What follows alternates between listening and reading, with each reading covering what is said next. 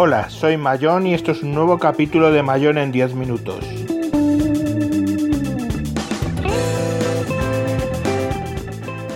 Hoy hablaremos de estafas con cheques extranjeros.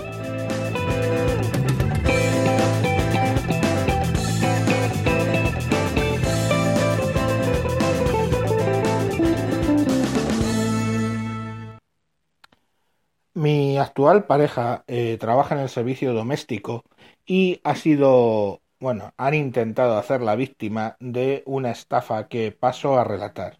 Si bien a ella se lo han hecho, eh, se lo han intentado hacer con pagos a sus servicios, he visto mm, este mismo tipo de eh, fraude o de estafa, perdón, haciéndola en compra de vehículos, compra de ordenadores, teléfonos, este tipo de cosas, tipo, tipo Wallapop, em, en, eh, compra de servicios como clases, eh, clases privadas contra academias, etc. Paso a explicaros cómo funciona. Ella, pues lógicamente, en un momento que quería cambiar de, domicilio de, para, asistir a otra familia distinta, pues eh, contestó a una serie de anuncios donde eh, se pedían pues asistentas y cocineras.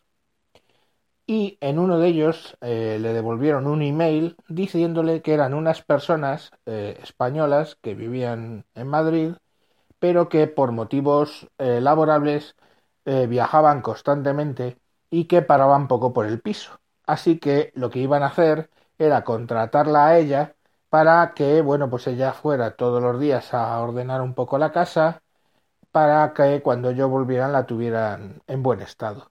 Bueno, un poco extraño que te pidan que limpies a diario una casa si no estás, pero bueno, ella contestó diciendo, mandándole el currículum, etcétera, y la cosa siguió adelante.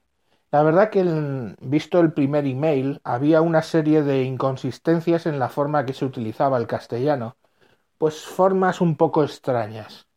Pero nunca sabes, porque ves un apellido español y, y de hecho puede ser de fuera, no sé. El caso es que de momento ahí no se sospechó mucho. A continuación le pidieron en otro email pues sus datos mm, donde enviarle un cheque porque lo que le dijeron es que le iban a enviar un cheque por su salario mensual más una cantidad adicional para productos de limpieza, de modo que ella pudiera directamente disponer y trabajaría ese mes. Les, dije, les dijeron, vamos, que cuando llegase el cheque se pondrían en contacto para decirle eh, cómo contactar con su hija, con la hija de estas personas, que le daría la llave y le indicaría la dirección donde tenía que ir a trabajar ese mes. El caso es que ya ahí el, español de, que, utilizaban se volvió bastante raro y eh, empezó a sospechar y me pasó el tema es cuando yo empecé a ver los emails y dije, bueno, pues en principio hablan un español un poco extraño, pero bueno, no estaban pidiendo dinero, no estaban haciendo nada raro, pues bueno, adelante. De la misma, eh, bueno, pues eh, le dijeron en otro email que el cheque ya había salido y que por favor le avisaran cuando lo recibiera. Ahí ya directamente yo empecé a sospechar muchísimo y bueno, pues querí, quise saber hasta dónde llegaban. Simplemente les, dejamos una dirección para que enviaran el cheque, etc. Ha, ha pasado un mes y cuál es mi sorpresa que ayer encontramos un talón en una carta escrita a mano, la, la, persona de la dirección de mi pareja y mm, contenía un talón por 2.600 euros. Un talón bancario por 2.600 euros. La carta venía de Gabón, ya en un, en un email anterior eh, dijeron que estaban de viaje porque ellos eran pilotos y que a lo mejor les llegaría el talón desde África, desde algún país de África. El caso es que llegó desde Gabón y claro, ya, pues todo ese tema fue lo que hizo saltar las alarmas. Pero yo, claro, lo que estaba claro es que tenía un talón que tenía toda la pinta perfecta, o sea, perfectamente legal, de 2.600 euros Y la verdad es que eh, empecé a decir, pues extraño, Timo, que empiezan pagándote 2.600 euros, ¿no? Iba a nombre de mi pareja, con lo cual ella podía haber ido a su banco y haber ingresado ese talón. Pero tanto estaba preocupado o no entendía por dónde iba el timo, que lo que hice fue entrar en internet. Tenía previsto ir, de hecho, hoy a la Guardia Civil con el talón para preguntarles un poco si ellos entendían algo que es lo que estaba pasando.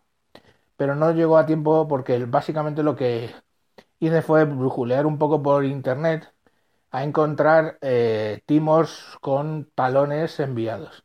Y cuando es mi sorpresa que empiezo a ver algunos sitios donde lo cuentan, eh, uno de ellos contaba pues que ellos tenían, eran legalmente una academia de, de música y que les habían pedido clases por valor de 1.500 euros, que así se lo habían dicho, que serían 1.500 euros, unos alumnos de intercambio que iban a venir a España y querían recibir esas clases de música. Eh, les mandaron un talón de casi 3.000 euros, indicándole que, eh, bueno, que se habían equivocado y en vez de 1.500 les habían mandado 2.500 no sé cuánto. Eran 1.500 no sé cuánto las clases y le habían mandado por con 1.000 euros más. Ingresaron, lógicamente, el talón en la cuenta de la empresa y automáticamente a los 3-4 días el banco les hizo efectiva la cantidad.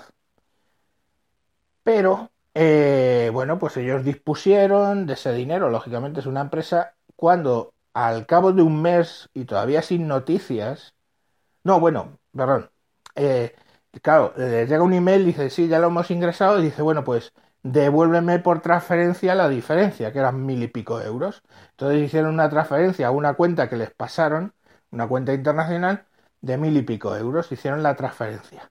Total, tenían 2.500, pues mandaron 1.000, seguían teniendo los 1.500 con los que iban a, a, cobrar las clases. ¿Qué pasó?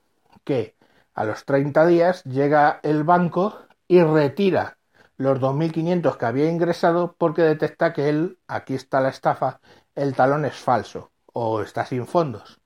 Con lo cual, como el banco no puede cobrar, te retira de tu cuenta los 2.500. Pero claro, ya hay una cosita que tú has mandado mil para allá. Con lo cual esos mil tú los has pagado y te has quedado sin los 2.500. Conclusión, tienes ahora mismo una deuda de 2.500 euros que antes no tenías. Bueno, pues este es el mismo tema con el talón que ha recibido mi pareja.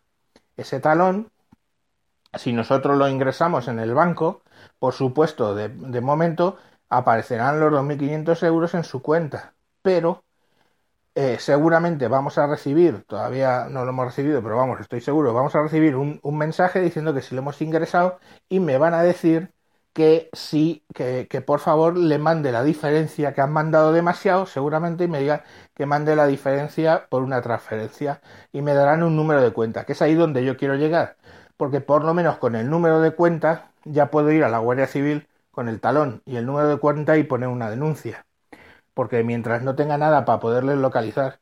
De todas maneras, todas estas cosas terminan en nada, porque claro, imaginaros lo que puede ser que me, vendrán con una cuenta de Gabón, o de Nigeria, o de cualquier sitio así, en este caso es Gabón, con una cuenta de Gabón y vete tú a que por mil, por una estafa de un cheque van a ponerse a la, Interpol y la Interpol hacer eh, investigación en Gabón para coger a esta gente. O sea, básicamente no, no, no va a pasar.